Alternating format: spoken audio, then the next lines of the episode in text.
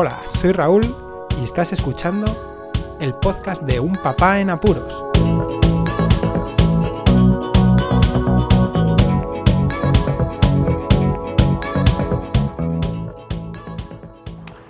Hola, pues escuchas. La DGT, la Dirección General de Tráfico, que es el organismo que aquí en España se encarga de regular y de administrar eh, todo lo referente a las normas de tráfico y circulación con los vehículos, pues ha propuesto estos días que la policía pueda llegar a revisar los registros de los móviles en casos de ciertos accidentes. Imaginaos que vais por la carretera lo normal y que os pegan un golpe y casualmente pues alguien ha visto que llevaba el móvil en la mano. Pues si hay un testigo y lo dice y esa persona niega, la policía podrá eh, echar mano de los registros del móvil para verificar si o no ha habido mal uso de la tecnología dentro del coche.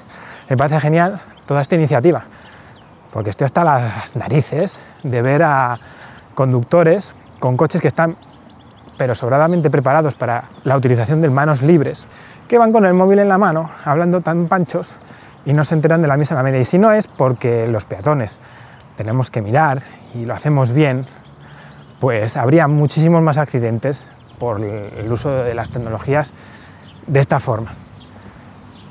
A mí me preocupa no el hecho de que a ver cómo van a hacer esos registros, porque al fin y al cabo todo el uso de la tecnología lleva un registro y no va a haber confusión. Si usan manos libres del coche, hay una señal Bluetooth que lo capta y hay otro registro, etcétera, etcétera.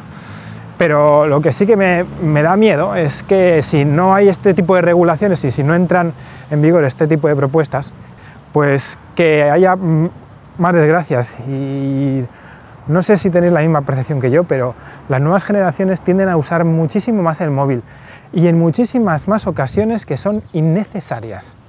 Es un uso desmesurado.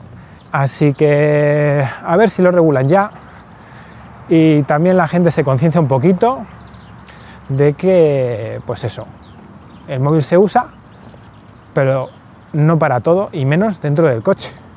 Hay algo que a lo mejor no se ha dado cuenta mucha gente y es que las empresas van a tener que ponerse las pilas.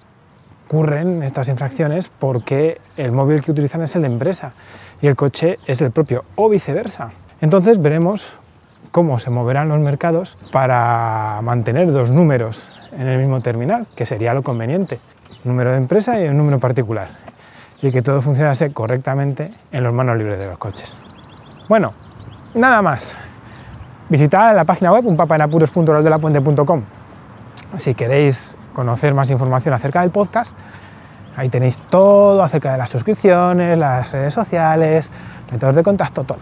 Muchísimas gracias por escucharme. Un saludo y hasta luego.